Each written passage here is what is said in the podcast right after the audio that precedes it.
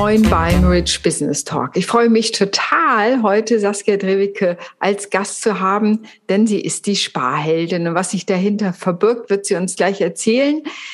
Wir beschäftigen uns beide mit dem Thema Geld, aber an unterschiedlichen Enden. Wo ich eher die psychologische Seite habe, hat sie die ganz praktische Seite. Und ich kann dir sagen, dass ich allein über das Hören ihres Podcasts schon den einen oder anderen Tipp selber genutzt habe. Und sie wird uns erzählen, wie sie da hingekommen ist. Was uns nämlich eint, ist die Freiheit, arbeiten zu wollen, unabhängig arbeiten zu wollen, da auch eine große Freiheit drin zu haben und auch eine Mission des Menschen, sich mit dem, worüber man ja eigentlich nicht sprechen sollte, wie es im Volksmund heißt, doch unbedingt sprechen sollte. Liebe Saskia, herzlich willkommen. Hallo Renate, danke schön für die Einladung in deinen Podcast. Ja, sag mal, wie bist du denn dazu gekommen? Also wieso denkst du, wir sollten über Geld reden? ja, das ist eine echt spannende Frage, weil genau, also bei vielen ist es ja eben dieses Tabuthema und äh, alle laufen weg, wenn es ums Thema Geld geht. Und wenn man anfängt, über die Börse zu quatschen, dann wird man wie so ein ja, Astronaut angeschaut oder so. Und ähm, ja, ich habe das immer wieder im Freundeskreis, im Bekanntenkreis erlebt, dass äh, Geld irgendwie eben so ein Problemthema ist und auch Geld knapp ist, man sich vieles nicht leisten kann. Und so der letzte markante Moment war eben, als ich eben in meine Selbstständigkeit äh, gestartet bin und damals eben meinen Job im Angestelltenverhältnis gekündigt habe, wo dann ja mir so begegnet wurde, Mensch, du kannst doch nicht einfach hier deinen gut bezahlten Job jetzt kündigen und was machst du denn jetzt? Wie finanzierst du dich denn? Und als ich dann eben sagte, ja, ich baue jetzt eine Selbstständigkeit auf, waren dann alle so entgeistert, ja, aber da verdienst du doch am Anfang gar nicht sofort was und ja, also wenn du jetzt kein Einkommen mehr hast, wie machst du das denn? Und das hat mich total überrascht, weil für mich war es schon immer völlig normal ähm, zu sparen, Rücklagen zu haben und äh, dadurch auch eine gewisse Unabhängigkeit eben zu haben, die es mir eben ermöglicht hatte, da auch aus diesem Job eben auszusteigen, indem ich einfach nicht glücklich und erfüllt war und zu sagen, so, ich probiere jetzt was Neues, Abenteuer Selbstständigkeit, hier bin ich. Und ich habe eben auch den Freiraum, ähm, jetzt mal ein paar Monate ohne Einkommen auszukommen, um mir hier die Selbstständigkeit aufzubauen, weil ich eben genug Rücklagen habe. Mhm.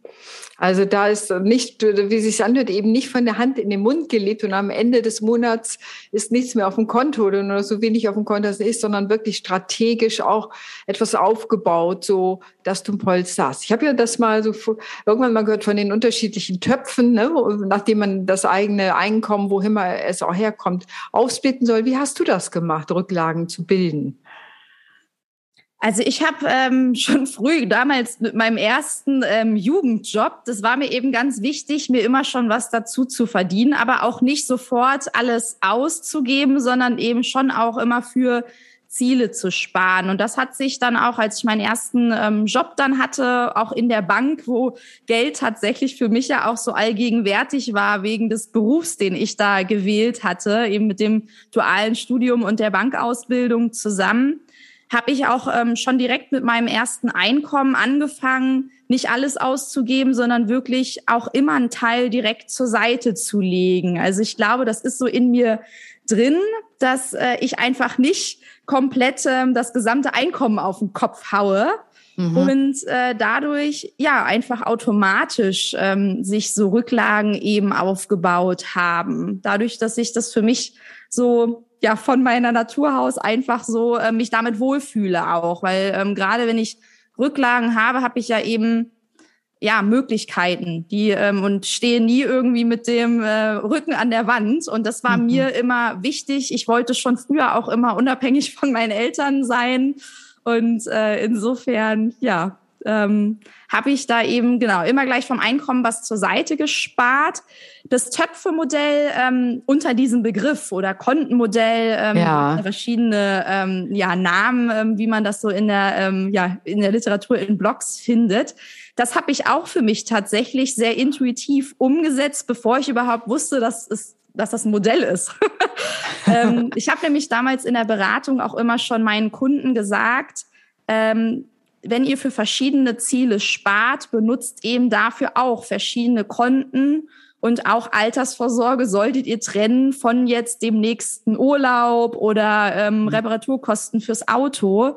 Und so habe ich das für mich eben auch gemacht, dass ich eben ja einfach das immer für mich schon getrennt habe, dass es damals ein Haushaltskonto eben gab, dass äh, ich auf dem Tagesgeldkonto eben eher für so kurzfristigere Sachen gespart habe und ich habe eben auch damals schon mit dem ähm, Investieren auch an der Börse angefangen, was eben für mich einen langfristigen Horizont eben für die finanzielle Unabhängigkeit, für ähm, das Rentenalter bestimmt war, dass ich eben so verschiedene Töpfe im Endeffekt mir aufgebaut habe, eben mhm. für verschiedene Sparziele oder Zwecke.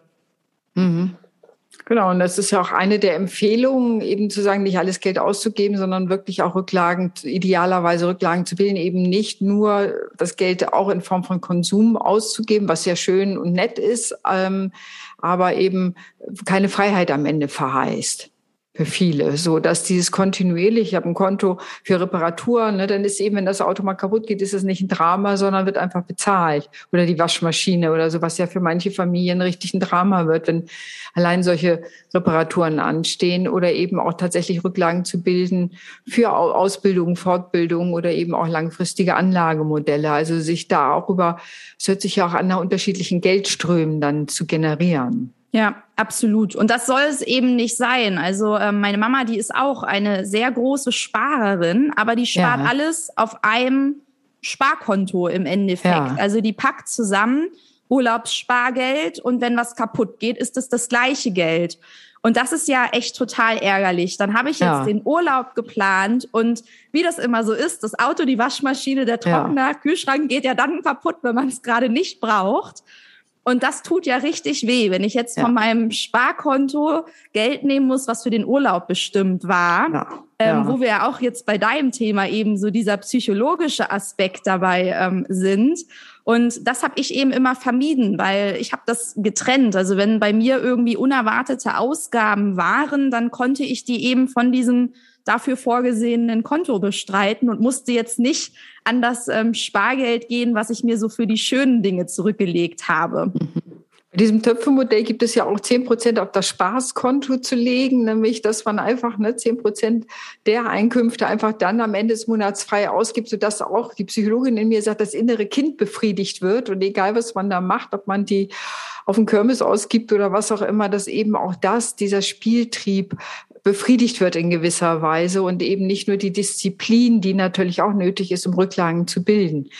Ich selber kenne das noch und das ist natürlich lange her. Meine Mutter hat mir damals empfohlen, mach dir unterschiedliche Briefumschläge. Also da ging es dann von Briefumschlägen, ähm, ne, jeden, die Dinge zurückzulegen, auch für Versicherungen und solche Sachen.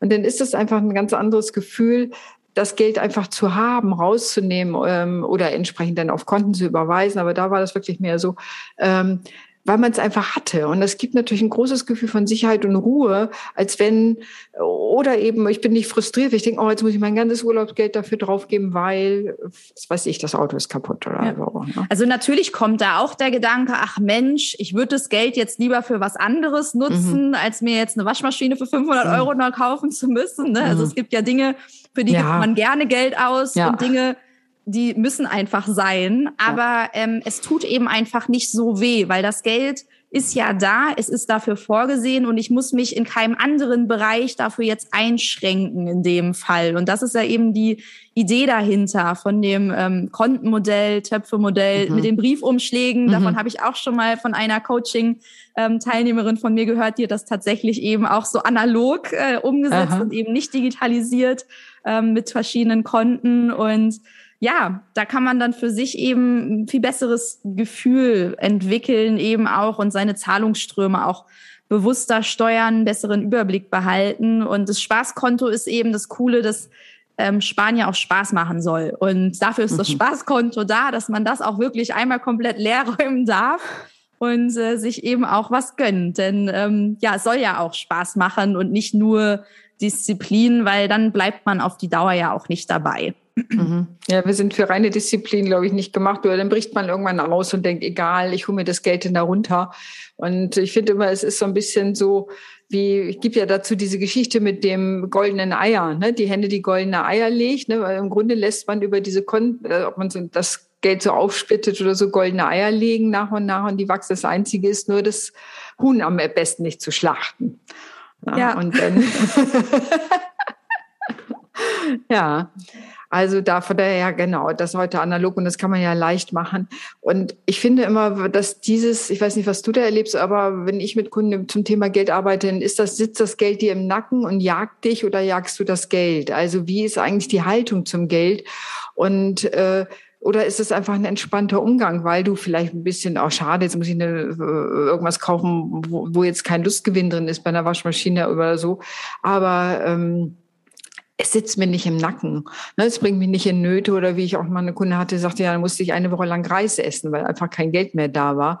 Mhm. Das sind dann, finde ich, schon Nöte, die entstehen, äh, einfach weil nicht gewohnt ist, mit Geld umzugehen.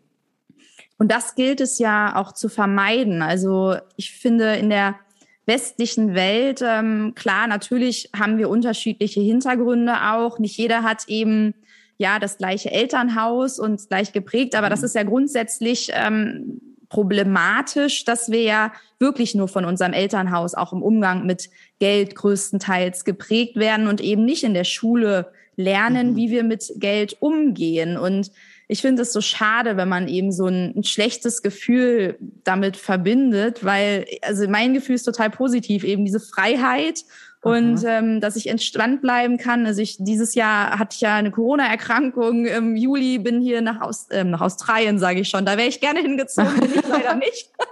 Es hat nur nach Portugal gereicht, nach Lissabon. Aha.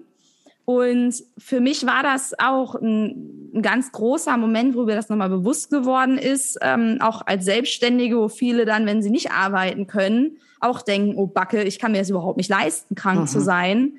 Ähm, ich konnte da jetzt einfach mich auskurieren und mhm. auch mir die Zeit geben und hatte jetzt nicht irgendwie den Stress, ich muss morgen direkt wieder anfangen, weil ich mir sonst kein Essen mhm. kaufen kann, mhm. sondern mhm. ähm, hatte eben diesen Freiraum zu sagen, nee, du wirst jetzt erstmal gesund, das hat jetzt Priorität. Und deine Rechnungen laufen aber auch weiter, die werden bezahlt, ähm, weil Rücklagen da sind. Und das mhm. wünsche ich mir eben auch für jeden, und ich glaube, dass da auch viel mehr Menschen hinkommen können, wenn sie sich denn eben ja mit ihrem Geld auseinandersetzen, da so ein bisschen eben ja ähm, Verhaltensweisen ändern, mal ein bisschen hinschauen, wie gebe ich denn Geld aus und so ein paar Methoden anwenden. Da kann man eben echt schon sehr sehr viel bewirken, was vielen so gar nicht ähm, bewusst ähm, ist, die eben so dieses Gefühl haben, Mensch, am Monatsende ist äh, eben kein Geld mehr da und der Monat ist eben länger, als äh, das Geld ausreicht. Hm. Was wären denn so Sachen, die du in der, du hast ja gesagt, das sollte eigentlich schon in der Schule anfangen. Da würde ich dir so ich sagen, bin ich sofort auf deiner Seite. Was würdest du denn denken, müsste da schon unterrichtet werden? Was müssten die Kinder lernen?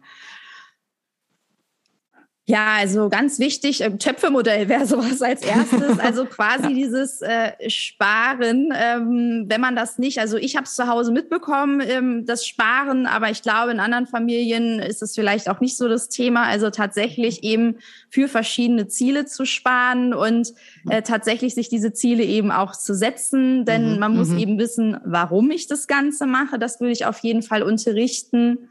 Und dann geht's eben auch darum, was mache ich denn mit dem Geld, wenn ich es mhm. verdient habe? Also damit mhm. sind ja dann gerade eben Berufseinsteiger, junge Menschen äh, konfrontiert. So, jetzt äh, waren sie eben in der Schule, da war das Geld eben Studentenleben als Azubi immer knapp.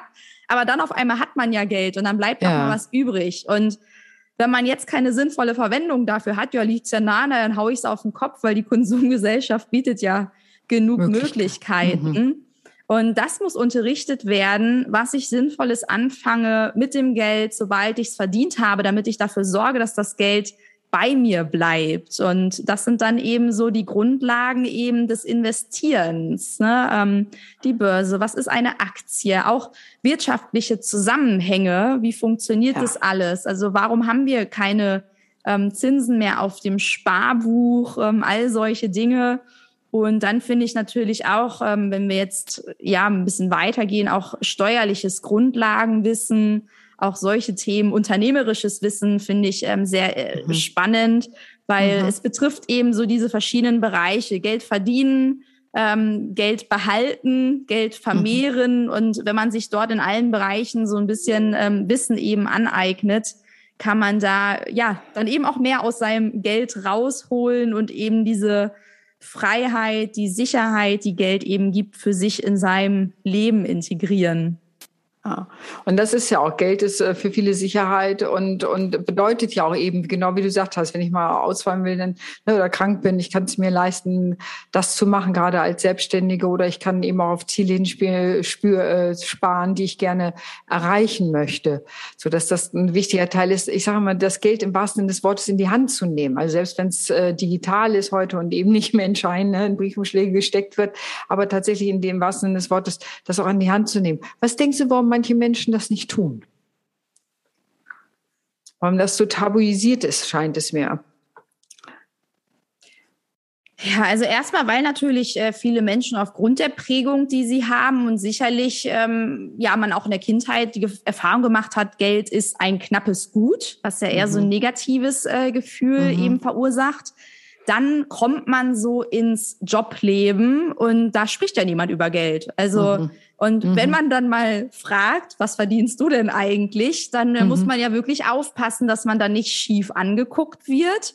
Das ja. heißt also, die Gesellschaft lebt es ja auch vor, dass man da nicht drüber spricht. Und ja, dann gibt's ja auch ganz viele Glaubenssätze, die verbreitet sind. Bei Geld hört die Freundschaft auf. Äh, Reich sein stinkt, ähm, was also oder Geld stinkt. Ja. Ähm, also da gibt's ja so viele Glaubenssätze, die in der Gesellschaft verbreitet sind. Und ich glaube, das führt eben dazu, dass ja dieses Tabuthema einfach vorhanden ist und viele sich da an dieses Thema einfach nicht ranwagen, weil mhm. man, man macht ja was Verbotenes, wenn man jetzt auf mhm. einmal anfängt, sich mit seinem Geld zu beschäftigen. Ja, ja, nur heimlich im Dunkeln sozusagen. Ja, und das ist, ich kenne also selbst Paare, die nicht voneinander wissen, was sie verdienen. Ja, also so, dass es so, so intransparent bleibt, vielleicht gar nicht mal aus Absicht, sondern aus diesem vermeintlichen Tabu heraus, über Geld spricht man nicht, dass selbst sozusagen in nahen Beziehungen äh, das im Grunde nicht ganz klar ist, äh, was Geld ist. Und damit kann eben auch gar nicht proaktiv damit gewirtschaftet werden und eben sowas wie ein Vermögensaufbau oder was auch immer geschehen oder für einen Urlaub zu sparen oder was auch immer man da gerne möchte. So, ne? Das heißt, man, man nimmt sich im Grunde die Chance, da auch aktiv mit umzugehen. Das ja, und dadurch sind ja auch Streitigkeiten vorprogrammiert. Mhm. Wenn ich ja. nicht weiß, was der andere verdient und wie der mit Geld umgeht, mhm. ähm, der eine mhm. hat Budgets, der andere nicht. Man mhm. redet nicht drüber, ähm, mhm. was einem jetzt wichtig ist, ob es einem mhm. besonders wichtig ist, lieber einmal mehr im Urlaub zu fahren oder aber eben doch jeden Abend äh, essen zu gehen. Ja. Und wenn ich das jetzt nicht weiß, dann ähm, kann ich ja nicht voraussetzen, dass mein Partner das genauso macht wie ich.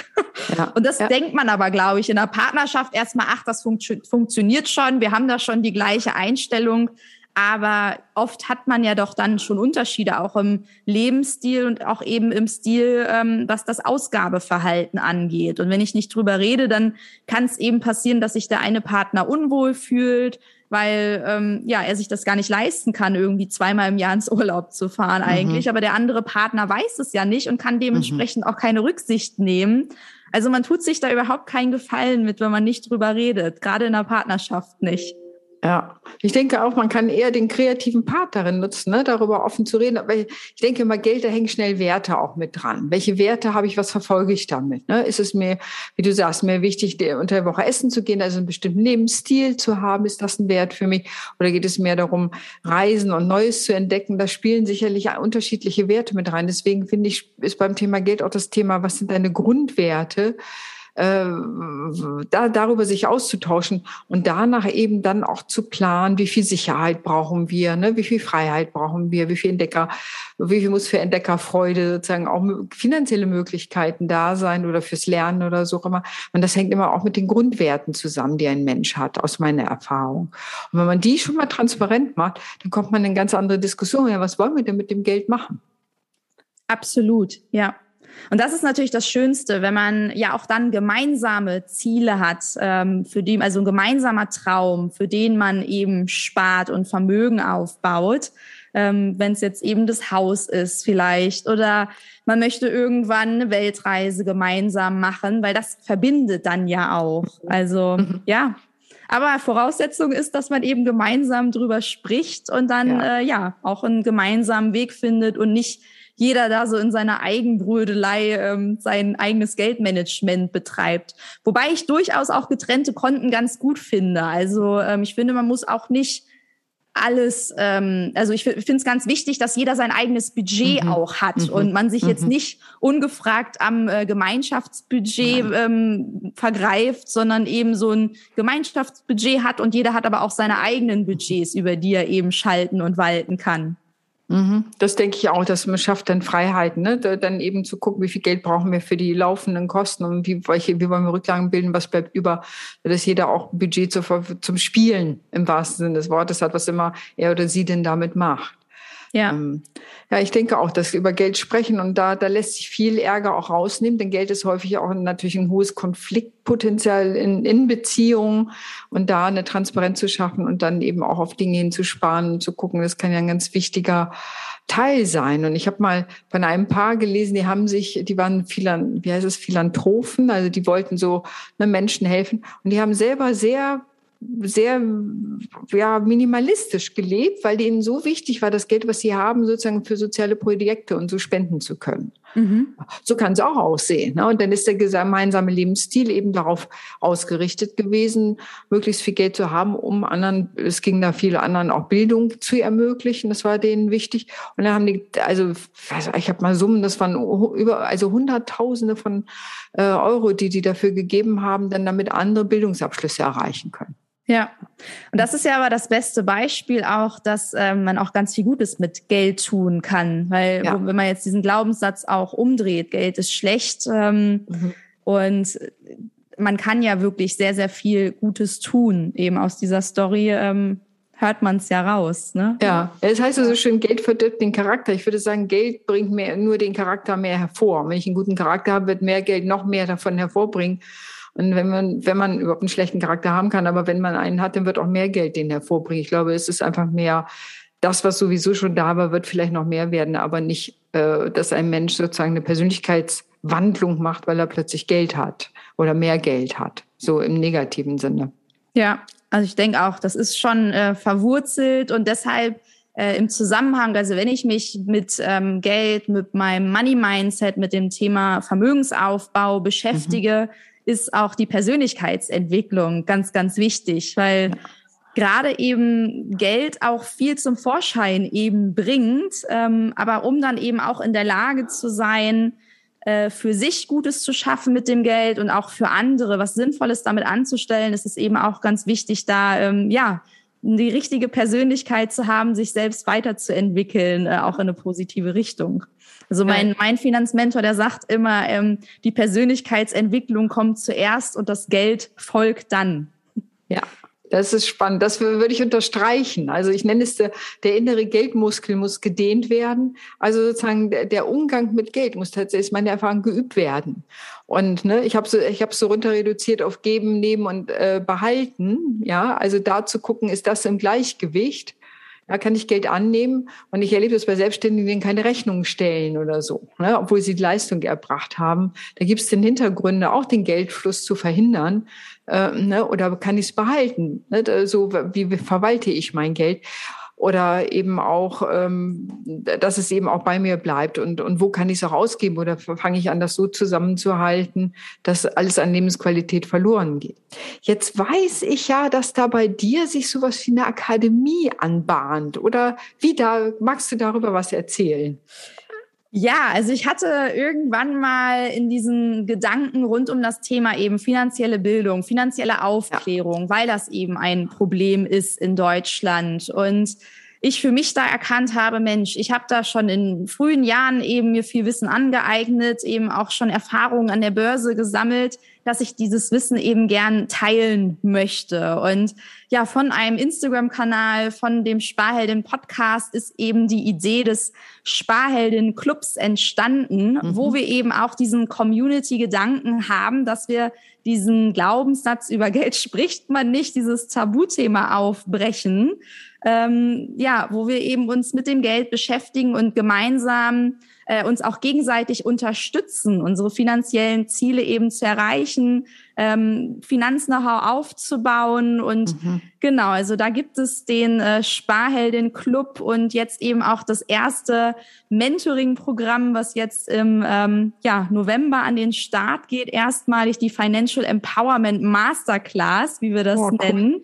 Weil ähm, meine Mission ist es eben, Menschen zu befähigen, bessere Finanzentscheidungen zu treffen. Mhm. Und das mhm. können sie eben nur, wenn sie eben dieses grundlegende Wissen haben, ähm, mhm. wie gehe ich gut mit meinem Geld um, ähm, wie gehe ich auch bewusst mit meinem Geld um und ähm, plane eben meine Finanzen, eben auch setze mir Ziele, spare für verschiedene Ziele, aber eben dann auch lerne, wenn ich an der Basis gearbeitet habe, wie ich eben mein Geld auch investieren kann, damit ähm, ja ich vermögend wäre äh, werde und mhm. äh, irgendwann nicht mehr nur für mein Geld selbst arbeiten muss. Denn mhm. auch eine Prämisse, die ich ganz am Anfang hatte, war eben Mensch. Ähm, Vermögen aufbauen kann eigentlich jeder, aber auch da wird uns viel vorgegaukelt. Nee, das ist nur für die Reichen, ähm, die Aktien kaufen können und damit spekulieren können, weil das ist mhm. ja auch damit verbunden, dass es risikoreich mhm. und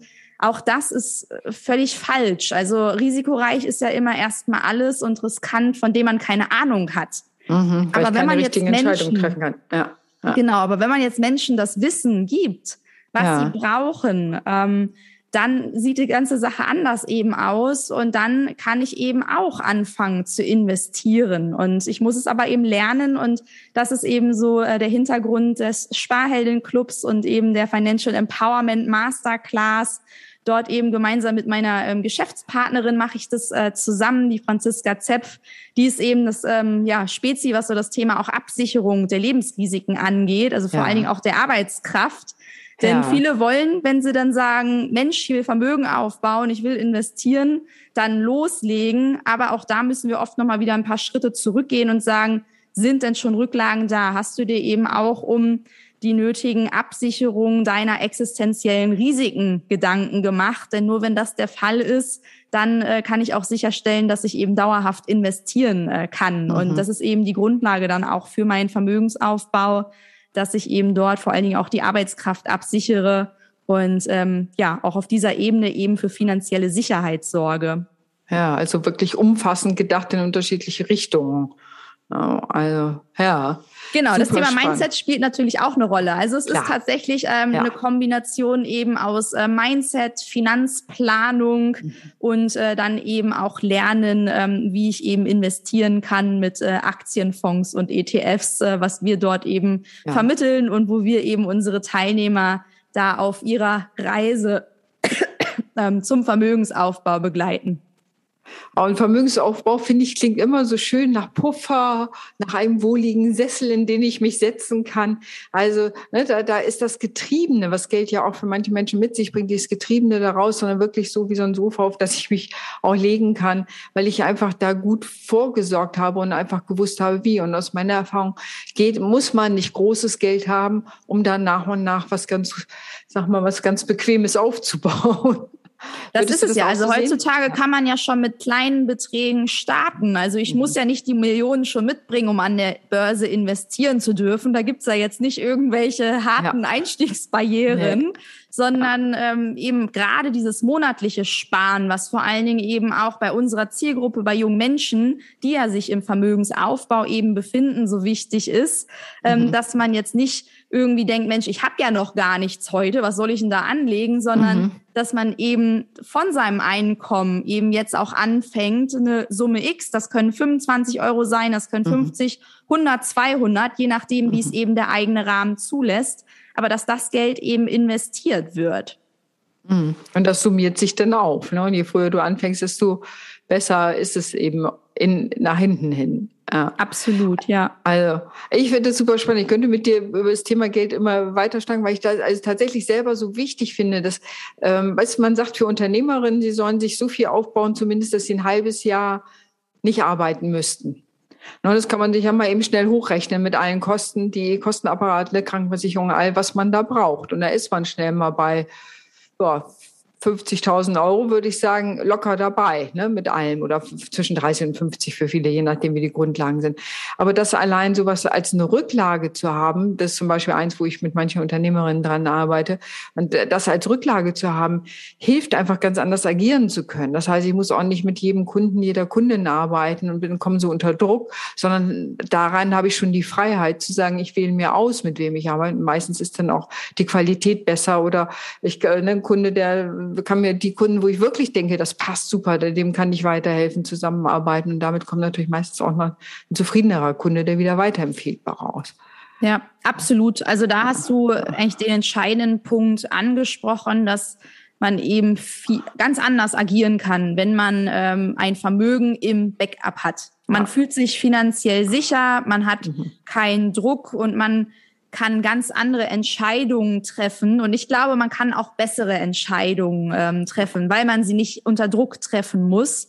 Ja. Und ähm, da wären wir dann ja auch bei deinem äh, Thema eben Soul Business. Dadurch, dass ich eben nicht unter Druck stehe, nicht jeden Auftrag annehmen muss, nicht mit jedem Kunden zusammenarbeiten muss und auch mich nicht so verhalten muss, wie das vielleicht jetzt der ein oder andere Geschäftspartner oder Kunde von mir erwartet, damit mhm. ich irgendwo reinpasse und einen Auftrag bekomme. Das mhm. habe ich alles nicht, weil ich mhm. habe ja jetzt nicht diesen Zwang, dass ich mhm. ähm, muss, sondern ich kann. Es ist eben ein Ich kann und ich kann auch mal Dinge ausprobieren, neue Dinge ausprobieren in meinem Business, ohne dass ich weiß, das ist ja häufig so in der Selbstständigkeit, dass ich äh, weiß, ob es funktioniert weil ich ja. eben diesen Puffer, die Wolke, auf der ich ähm, schwebe, auf der ich sitze, eben habe und da, damit agiert sich viel leichter. Das, das ist es. Ich habe mir beim Businessplan-Wettbewerb Berlin-Brandenburg so als Mentorin mitgemacht und da äh, ging es eben darum, dass Leute, die sich selbstständig machen konnten, so ba Basiswissen äh, kriegten. Und da kam Rainer rein und sagt, mir ist das Geld ausgekommen, ich muss morgen einen Kaffee aufmachen, das muss was werden. Ja, ja nee, das ne? ist schwierig, ja, ja.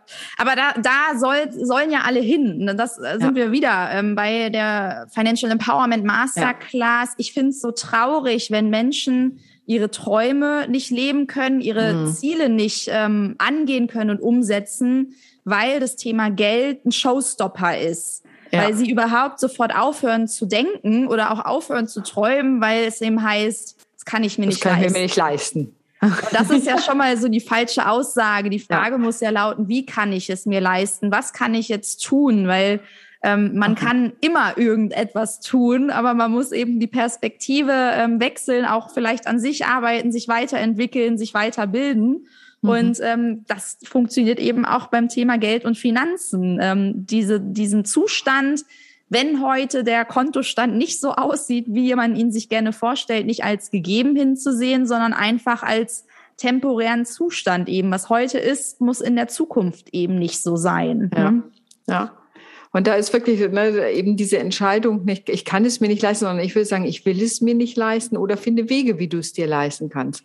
Ich hatte da mal eine Bekannte und die wollte unbedingt eine Reise nach Südafrika machen. Das war ihr ganz wichtig. Sie wollte einmal auf dem Tafelberg stehen, so, ne? Und es war aber so von ihrem Budget, naja, war schon, ne, war klar, dass das ist nicht mal eben aus der Portokasse zu zahlen.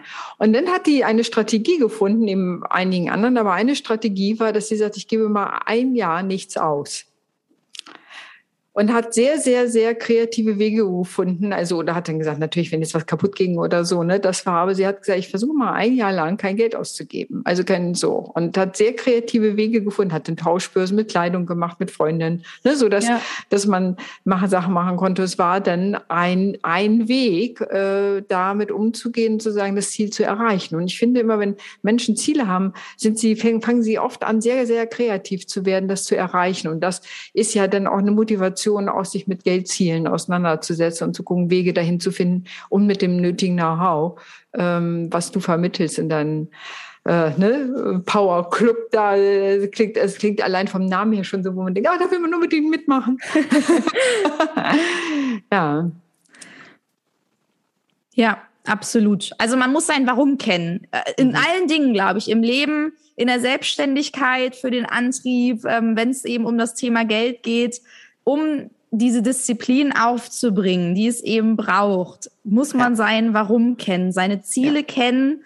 Und ja. äh, wenn man ja wenn man die kennt, dann kann man eben auch sein Handeln darauf ausrichten und fällt auch nicht beim ersten Rückschlag gleich um und zieht sich wieder zurück, sondern läuft weiter, steht wieder auf, Krone richten und weiter ja. geht's.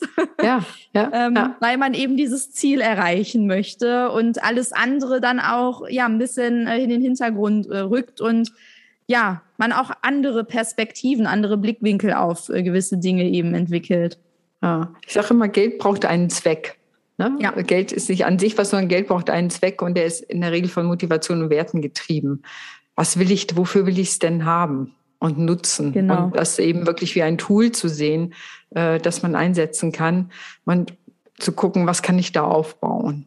Ja, also ich sag immer, es ist eben ein Steuerungstool, mit dem ich mein Leben eben frei gestalten kann. Und ähm, das Ziel soll eben nicht sein, wie Dagobert Duck sein Geld unten im Keller als Geldspeicher zu horten und auf seinem Geld zu sitzen und sich zu freuen, dass ich einen riesigen Geldberg habe.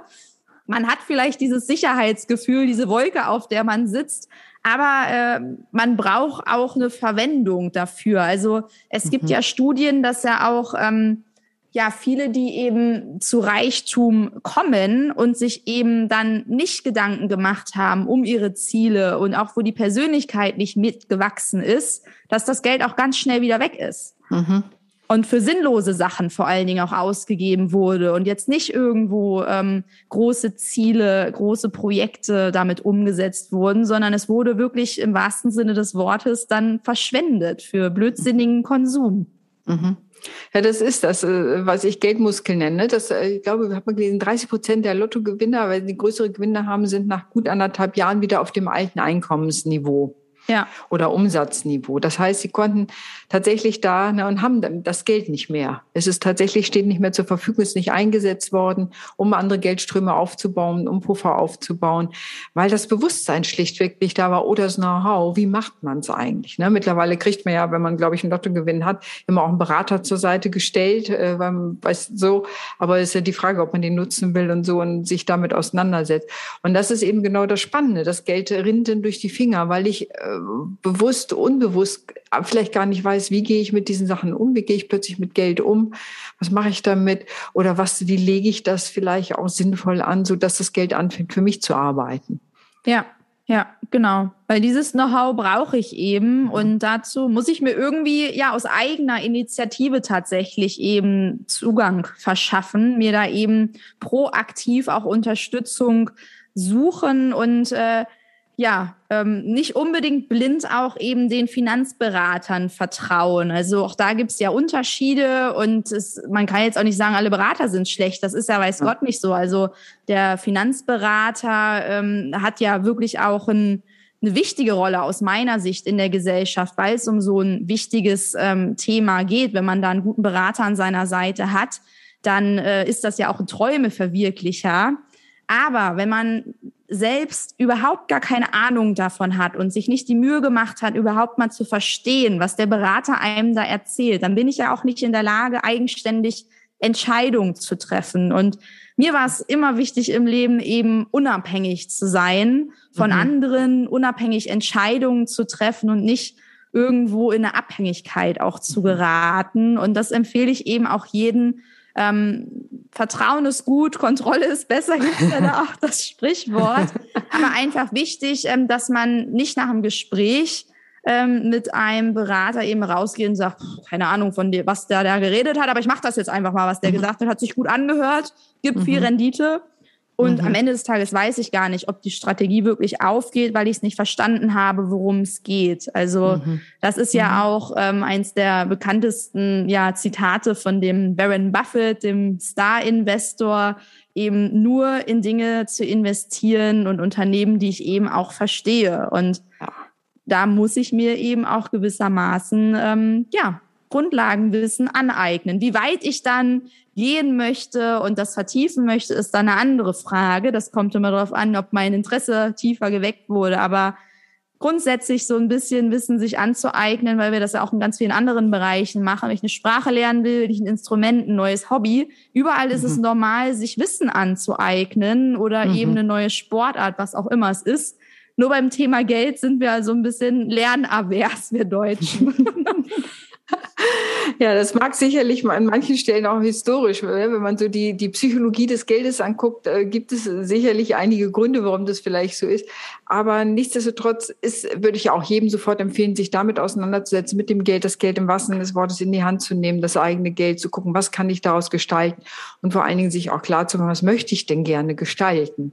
Ja. Ähm, und da finde ich, eröffnen sich, wenn du das richtige Know-how hast, so viele Räume und Möglichkeiten, die vorher wirklich nicht denkbar waren. Also, so, von daher würde ich wirklich lieben gerne auf das hinweisen, was du anbietest. Ich setze die Links in die Show Notes. Super gerne, so, danke. Ja, wirklich gerne, weil ich finde es auch wichtig, dass Menschen wirklich da in, in die, ich nenne es Eigenmacht kommen, ne? so in, in die Eigenmacht kommen, in die Eigenregulation zu sagen, mit Geld, selbst wenn du vielleicht auch an manchen Stellen gar nicht so viel hast, aber selbst mit nicht so viel lässt sich tatsächlich einiges bewegen. Ja. Und ja, das ist das Spannende. Und damit kommst du aus der Ohnmacht raus, so dass das Geld dich drückt oder die permanente Sorge um Geld. Dann kommst du aus der Ohnmacht aus und kommst in die Handlungsmacht und in die Gestaltungsmacht. Und dann entstehen plötzlich ganz andere Räume, die du gestalten kannst und mitgestalten kannst. Ja. Zum eigenen Wohl und dann am Ende auch zum Wohl anderer. Genau, also die Lebensqualität lässt ja. sich einfach ähm, ja. steigern, ja. schon heute. Also auch das, äh, viele sagen immer ja, ja, du musst Geld fürs Alter zurücklegen. Ja, auch. Auch. Aber ähm, ich will auch heute leben und morgen. Ja. Und natürlich kann ich jetzt nicht von heute auf morgen großes Vermögen aufbauen. So schnell geht's dann doch nicht. Also da muss man natürlich auch immer vorsichtig sein bei solchen Angeboten, die einem ja. das schmackhaft machen wollen. In drei Jahren ähm, zum. genau, mhm. aber ähm, tatsächlich langfristig und nachhaltig ein Vermögen aufzubauen, was einem dann eben auch eine bessere Lebensqualität ähm, ermöglicht und eben auch ein erfülltes Leben, weil ich eben auch meine Träume und Ziele ähm, realisieren konnte. Ähm, das wollen wir ja irgendwie auch alle. Und Geld mhm. ist da eben so ein Möglichmacher. Mhm. Ach, Geld ist ein Möglichmacher. Ich glaube, das ist ein total schönes Abschlusswort. Ich danke dir sehr, dass du heute in meinem Podcast warst. Ich hoffe, wir konnten ganz viele Menschen inspirieren, ihr Geld im wahrsten Sinne des Wortes in die Hand zu nehmen, sich darum zu kümmern. Es gibt so viele tolle Sachen dazu zu lernen, zu lesen und mittlerweile auch vieles was man lese, so äh, einfach auch gut verstehen kann. Und da trägst du mit zu bei. Von daher war es mir echt eine Riesenfreude, dass du heute dabei warst. Vielen Dank, Saskia. Ja, ich danke dir auch, Renate, für dieses tolle Gespräch. Es hat mir auch super viel Spaß gemacht. Und ja, also wir könnten ja echt Stunden immer über Geld quatschen und äh, mhm. brechen auf jeden Fall den Glaubenssatz, über Geld spricht man nicht komplett ja. auf. Den sprechen wir definitiv auch. Und vielleicht schnacken wir ein andermal auch nochmal über Geld. genau. Also, bis dann. Tschüss. Tschüss.